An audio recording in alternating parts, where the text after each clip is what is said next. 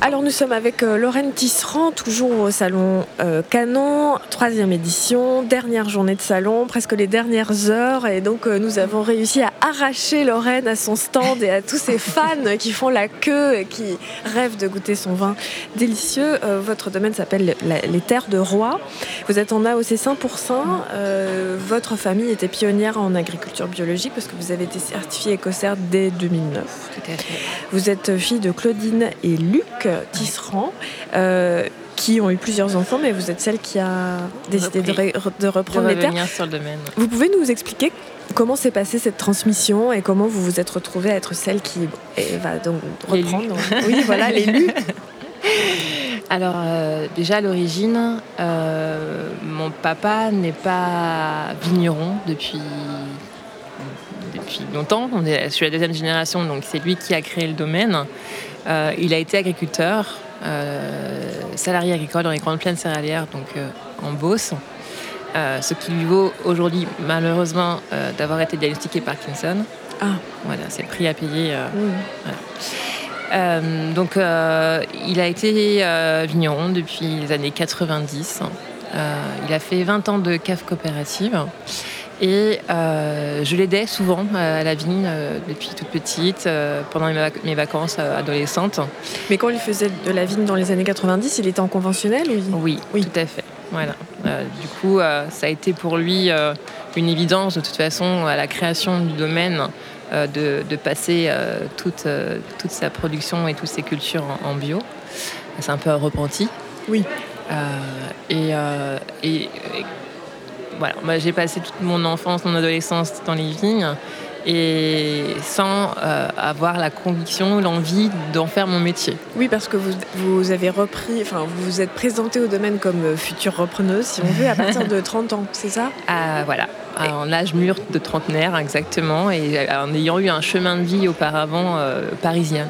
C'est vrai Qu'est-ce que vous avez fait Voilà, j'ai travaillé euh, chez Fauchon, à la cave chez Fauchon. euh, Donc quand même dans le milieu du vin. tout à fait, j'ai pas euh, quand même voilà, mis les pieds dedans au niveau commercial, ce qui est maintenant un bagage très utile sur, sur le domaine, très important aussi. Et voilà, une fois passé ces 10 ans à Paris, je suis revenue. Le domaine a été créé depuis 5 ans. Donc, la- c'est en 2010 que mes parents ont créé euh, le domaine. Euh, et maman euh, est venue se rattacher en fait euh, à, à mon père qui, à- elle, et à l'origine, n'était pas du tout dans, dans le milieu, C'est vrai puisqu'elle était confiturière alchimiste. Confiture rire alchimiste. Alchimiste, oui. Parce qu'elle fait des mélanges euh, un petit peu insolites. Comme quoi Voilà, comme une sorcière. euh, Oui. voilà, mais voilà, c'est des fraises, fraises au poivre, euh, melon menthe, abricot menthe. voilà, Est-ce que quand on mange la confiture, on se transforme en or ah, ça m'est jamais arrivé en tout cas. À tester. Et donc, euh, vous avez plusieurs frères et sœurs? J'ai une grande sœur qui a fait une licence de commerce international du vin à Tours, qui a par la suite fait un stage en Angleterre dans une entreprise d'import de vin du Nouveau Monde et euh, qui n'a pas poursuivi dans, cette voie-là, puisqu'aujourd'hui euh, elle travaille chez Aromazone, qui est une entreprise qui fait des huiles essentielles, des cosmétiques à faire euh, soi-même. Et en parallèle, elle est prof de yoga. De yoga. Ouais. Et vous avez bien dit Aromazone et Oui. pas Amazon. Non. J'ai eu très très peur à un moment. D'accord, d'accord. Et donc, euh, finalement, est-ce que vous avez ressenti une petite pression sur vos épaules, comme quoi il fallait que ce soit vous, sinon. euh, bah, Non, euh, c'était une évidence. C'est vrai Voilà. Quand euh, en fait on, on a une génération au-dessus de nous qui construit et quelque chose, pour moi c'était une évidence de reprendre derrière et de pérenniser en fait euh, tout ce que le château de cartes que mes parents avaient monté. Donc, quand vous êtes arrivé à 30 ans, c'est eux qui vous. Surtout votre père, j'imagine, qui a fait votre apprentissage, qui vous a tout montré. Vous connaissiez déjà Je plusieurs connaissais choses. déjà parce qu'en fait avant de partir à Paris j'ai fait mes études en Bourgogne. Euh, j'ai fait donc un brevet professionnel de responsable de station agricole à Beaune, euh, au CFPPA. Et je l'ai fait en apprentissage. J'ai tra- j'ai travaillé chez euh, Sylvain Pataille à Marcenay-la-Côte. D'accord, donc euh, pour vous, quand vous avez commencé, vous étiez déjà prête, euh, à- enfin vous connaissiez tous les, tous les Oui. métiers, tous les savoir-faire. Oui. Mais cette Et- transmission, donc, elle- si j'ai bien compris, elle n'a pas été faite vraiment par votre père, ça a été vraiment les études en fait qui vous ont montré le métier. Oui, les études et puis mes années passées euh, à l'aider dans les vignes aussi. Mhm. Voilà. Mais euh, en sortie d'études, euh, j'avais 20, euh, 22 ans. Euh, et euh, on prend un peu peur en fait. On se dit à 22 ans, est-ce que j'ai les épaules pour? Est-ce que j'ai la maturité pour? Euh, euh, voilà, être à la D'où tête le- d'un domaine voilà. D'où le détour parisien. Dans les tours parisiens.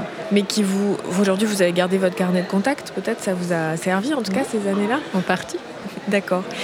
Donc aussi, vous, vous me, vous me dites si je, je ne dis pas juste, vous cultivez bien du chardonnay, du gamay, du pinot noir et du cépage très salier, Oui. Qui est donc, vous, pouvez nous en parler parce que c'est pas un cépage très commun. Non, et c'est un cépage qui fait notre fierté en fait sur notre appellation, puisque euh, à l'origine c'est le Sassy de Lyon, qui est un cépage bourguignon euh, et qui est arrivé en fait euh, dans l'Allier euh, dans les années 1820, qui a traversé les rivières, dont l'Allier. C'est pour ça qu'on le nomme très salier. Donc, Ah. Sa racine latine c'est le transaligérim. Et euh, dans notre cahier des charges de l'appellation de 5%, euh, c'est le Sassy. Mais au niveau non commercial, c'est le très salier. D'accord. Et vous pouvez nous donner ses caractéristiques? Oui, alors déjà, c'est un cépage qui a une superficie de 60 hectares hein, sur la totalité de la- de la- de l'appellation 5%. Mais il s'en replante de plus en plus, puisque c'est vraiment notre cépage endémique et qui attire en fait beaucoup la curiosité, euh, de par le fait que ce soit quelque chose de rare et, et un peu d'oublié. Euh, après, euh, au niveau de cette typicité, on est sur une jolie tension. Ouais, on- c'est toujours très vif, c'est toujours tendu. euh, et puis on a cette salinité qui vient en fait caresser le palais euh, en fin de bouche et qui appelle l'iode. Donc on imagine très bien en fait un accord mets et vin avec euh, quand il est servi très frais sur des crustacés, sur des huîtres et un peu plus chambré. On a une spécialité en Auvergne qui est le pâté aux pommes de terre. Et il se marie très bien avec des, plats, des plats à la crème, des plats très riches quand il est chambré. Alors parlons un petit peu de l'Auvergne justement parce que il y a quelque chose, je sais, ça fait débat et je, mets les pieds dans le plat, mais ça ne me dérange pas du tout de me sacrifier. Euh, vous faites quand même des vins euh, de Loire, mais quand même qui sont en Auvergne et les terroirs sont vraiment différents des vins de Loire, euh, disons de la région ici. Est-ce que parfois vous dites que vous faites des vins d'Auvergne? Euh, souvent même. C'est vrai C'est Oui. une fierté euh, de la région Oui. ou c'est une excentricité parce En que fait, je me sens plus rattachée à l'Auvergne qu'à la Loire. Après, les vignobles ont été implantés euh, en suivant le cours des rivières pour pouvoir en fait affréter le vin euh, dans différentes villes. Et notamment, le 5% a été servi sur la table des rois de France, donc il montait en gabarre à Paris. Et donc, on est simplement rattaché en fait à la vallée de la Loire. Parce qu'on est quatre vignobles qui sont au bout de la Loire, donc le Forez, le Rouennais, l'Auvergne et 5%. Euh, et à 5%, l'Allier, euh, c'est l'Allier qui passe. Euh, entre l'Allier et la Loire, on ne sait pas que- quel est le fleuve. Mais quand je communique en effet sur mon domaine et sur les vins que j'élève, je vais parler plus des vins de l'Allier, des vins d'Auvergne que des vins de Loire. Et donc dire vin d'Auvergne aujourd'hui, ça ne choque personne. C'est euh, quelque chose qu'on entend régulièrement. Qu'on entend de plus en plus surtout. Oui. Parce qu'en fait, c'est des, des appellations qui sont en train de, de remonter euh, par le fait des travaux de, de- de- des vignerons et qu'on a la volonté en fait de porter vers le haut. Sur votre site internet, euh, vos vins sont rangés dans une catégorie qui s'appelle les atypiques. Oui. Les atypiques de Lorraine Tisserand. Pourquoi ce nom? Euh, alors les atypiques parce que déjà euh, le très salé est quand même un cépage atypique. Voilà. ou, ou au contraire très typique du 100% Et typique du 5%. Mais en dehors du 5%, c'est quelque chose de très atypique. Sur le marché, vous voulez dire, Oui. par sa rareté. Et en dehors de cette euh, rareté, En dehors pourquoi de ce serait atypique? Parce que, en fait, comment les vins sont classés, si j'ai bien compris Les vins qui sont réalisés par votre famille et vous, ce sont les vins des terres de roi. Et ensuite, il y a une catégorie à part où ce sont les vins de Lorraine Tisserand et ils Oui. ont une autre étiquette. Ils sont un peu à ce sont les prémices, en Les fait, prémices. de Lorraine Tisserand. Tout à fait. Euh, à mon retour sur le domaine, forcément que je marche sur les pas de mes parents. Je ne vais pas venir bouleverser tout le travail qu'ils ont effectué. Euh, et on fait une transition, une transmission en douceur. Voilà. Donc j'ai changé beaucoup de choses, notamment sur le marketing, j'ai changé les étiquettes, j'ai changé la forme des bouteilles petit à petit. Et euh, là, je vous donne un scoop. C'est que d'ici quelques années, le nom du domaine va changer. C'est vrai? Donc j'amorce la transition euh, sur les étiquettes de mes, de mes cuvées en mettant les prémices parce que le domaine s'appellera sûrement le domaine des prémices ou terre des prémices. Et vous voulez pas mettre votre nom en avant, le, le domaine Lorraine Tisserand? Euh, non. En fait, euh, pour moi, le nom prémisse est, quelque chose qui sonne assez bien, puisqu'on revient euh, avec notre façon de, cultiver la vigne et, de vinifier euh, à, des, à des méthodes ancestrales qui se faisaient au tout début. Voilà. Donc c'est pour moi ce mot qui sonne, les prémices, ça revient. Euh, ça a une résonance pour moi dans le sens où on revient aux méthodes des anciens. Entendu. Et non pas les prémices de Lorraine Tisserand, la, la vigneronne euh, qui en est à ses premiers vins, en Oui, fait. On mais peut- dans quelques années, j'en serai plus là. Non, pas du tout. Euh, je voulais vous poser des questions qui étaient plus d'ordre euh, féministe, parce que comme vous savez, Fille de Vigne, c'est un podcast qui s'intéresse euh, à la sociologie du vin. Euh, et je voulais savoir si vous, en tant que vigneronne, euh, vous avez déjà été confrontée à des difficultés en tant que femme, euh, à n'importe quelle étape d'ailleurs de, de la, de la création de vos vins.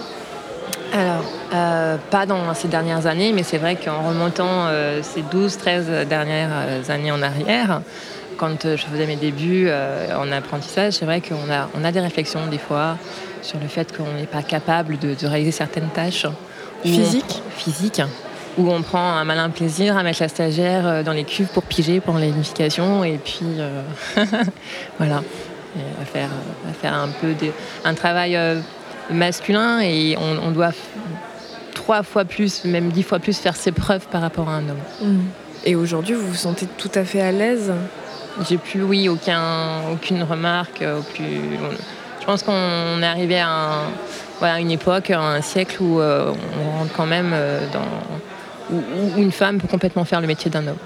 Et pourquoi c'est important pour vous de participer à un salon comme Canon Ah, alors. euh, c'est pas parce qu'il y a que des vignerons. Enfin, s'il y avait même eu un mixte de. de- de, euh, mais voilà, pour l'ambiance, pour, euh, pour l'éthique du salon aussi. euh, C'est-à-dire?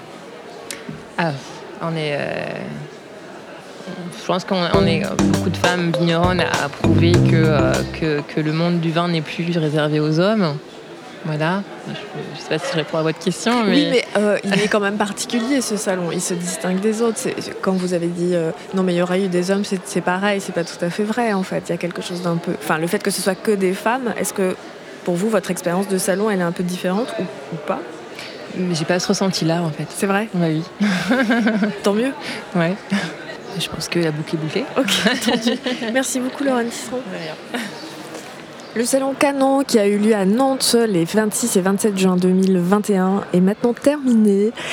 Merci à toutes les vigneronnes qui se sont prêtées au jeu de filles de vigne euh, en nous accordant un peu de temps euh, au micro. Et nous espérons vous retrouver l'année prochaine. Et surtout, tous les podcasts qui ont été enregistrés au cours de ces deux journées seront diffusés euh, de manière illimitée sur le site de radiovino.fr.